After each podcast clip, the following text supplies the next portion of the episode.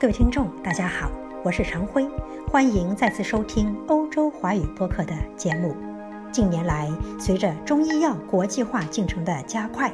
古老的中华医学如同万里长城、中华武术那样，成为当代中国的文化符号之一。据世界卫生组织统计，中医药已经先后在澳大利亚、加拿大。捷克、新加坡等二十九个国家和地区，以国家或地方政府立法的形式得到了承认。十八个国家和地区将中医药纳入了医疗保险。中医不仅是中华民族的瑰宝，也是中国对人类健康的伟大贡献，对一些国家的传统医学也产生了深远的影响。据统计，目前中医药已经传播到全球一百八十三个国家和地区。中国与外国政府、地区和国际组织签订了八十六个中医药合作协议，在海外建立了十个中医药中心，建设了一批面向“一带一路”国家的国际交流合作基地，为搭建高水平的中外中医药合作平台迈出了坚实的一步。中医科学作为体现中华文明从世界观到方法论的重要载体，可以说具有得天独厚的传播优势。把中医科学的传扬以文化为先导，以实相为契机，审视历史。面对现实，充分利用好现代化媒介加以正面引导，把这一中华文化的精髓用直观鲜明的艺术表现手段呈现，让世人充分意识到中华文化的博大精深，进一步了解中医科学的神奇魅力，全力弘扬中华民族的这份优秀文化遗产，是一项长期而艰巨的任务。眼下，中华文化促进会与加拿大北美科发集团国际新媒体合作组织签署了协议，即将筹备拍摄大型纪录片《海外中医百年》和《海外好中医》。全篇将以近百年来中医在世界各国的曲折生存、顽强扎根和弘扬光大为主要线索，将几代中医师为传承中医文化的奋斗拼搏历程加以完整呈现，映衬出中华文化生生不息的生命力和博大精深的深刻内涵，并起到对于这一中华国粹的抢救和保护作用。日前，我们有幸请到了北美科发集团的老总、国际新媒体合作组织的负责人张辉先生，与他就此次大型活动的筹备进行了交谈。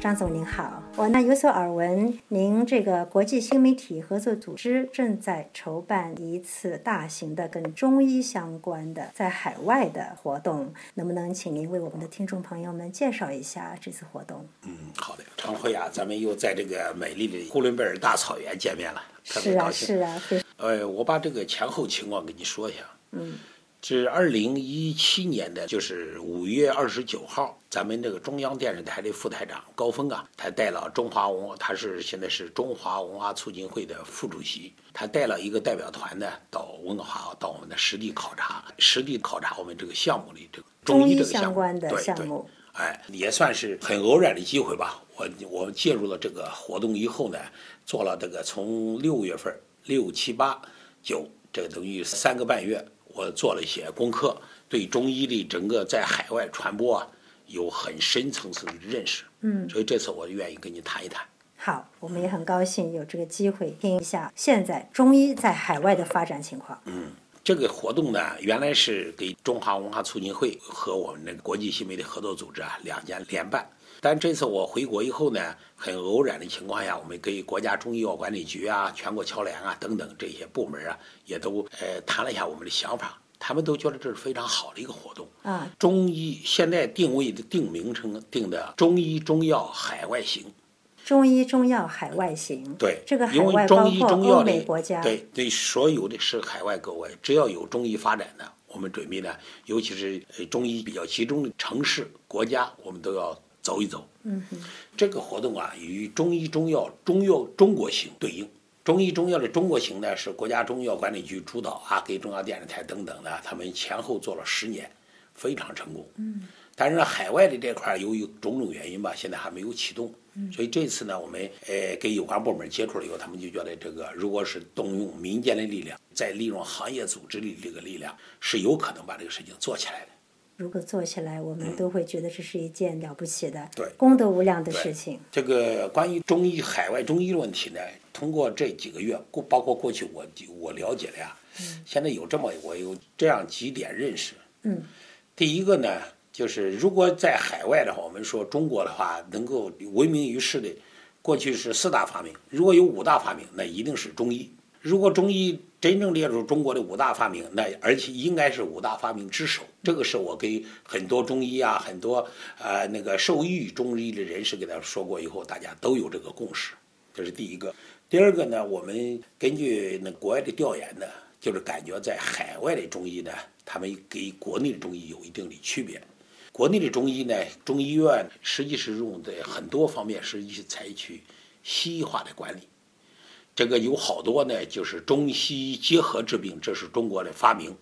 这个在七十年代特别提倡。哎，这样的话就是纯中医治病这一块呢，实际是在海外应该说是独特的。因为每一个海外的中医呢，它几乎很少有人有西医的牌照。那么他如果是采取了西医的任何办法进行诊治，那都是非法行医。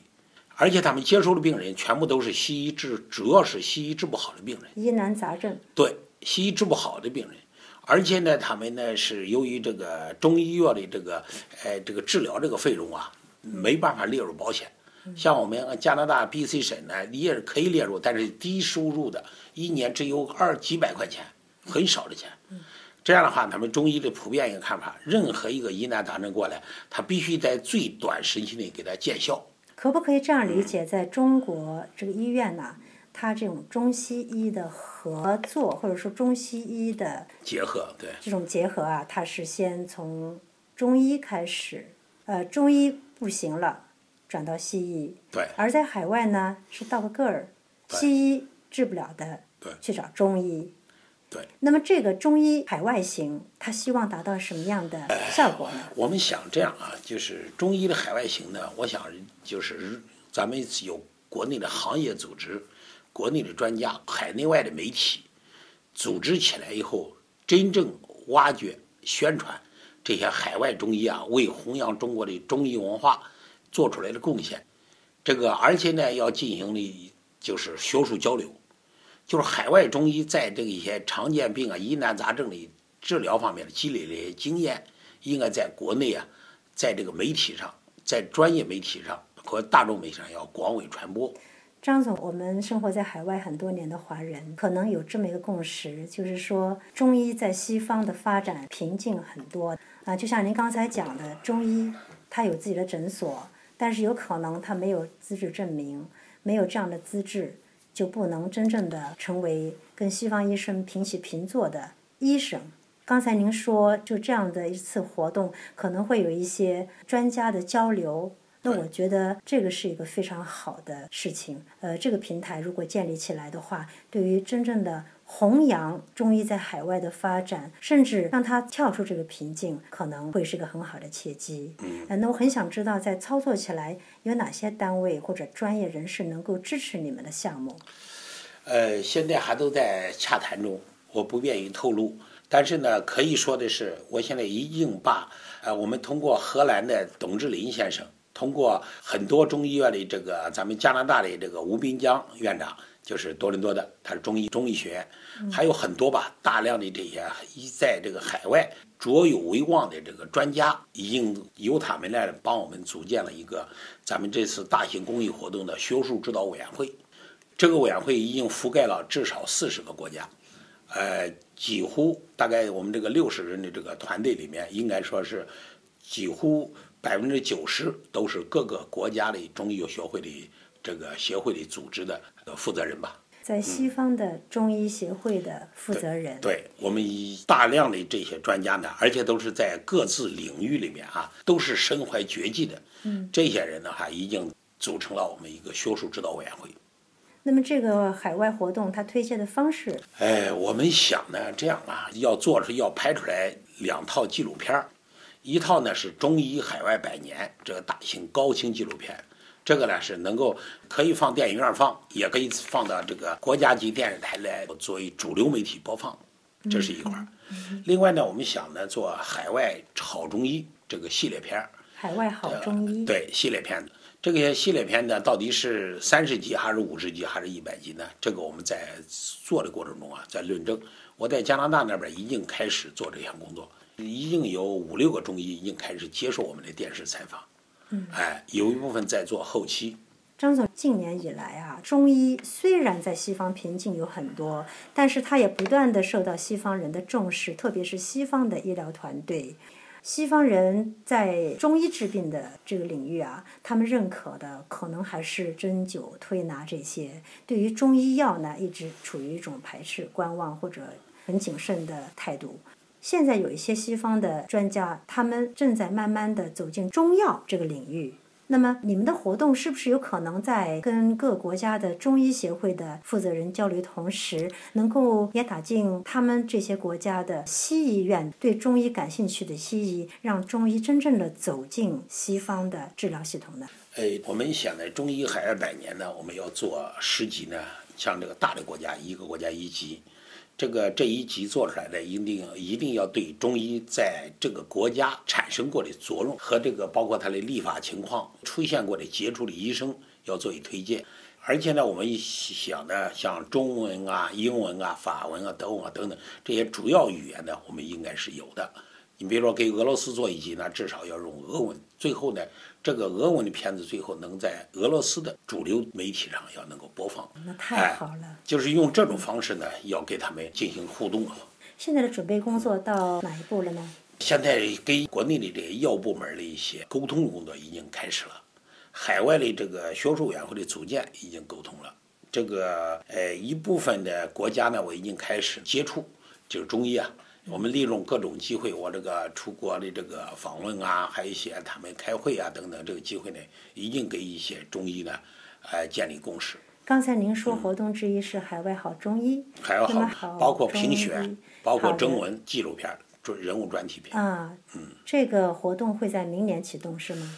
对，最迟明年，也不排除呢，我们现在那个年底前会有大动作。这么快，是不是你们希望大家推荐海外好中医？呃，关于这一块儿，我可以说一下子。海外好中医，我们嗯，我们定了几个硬硬标准，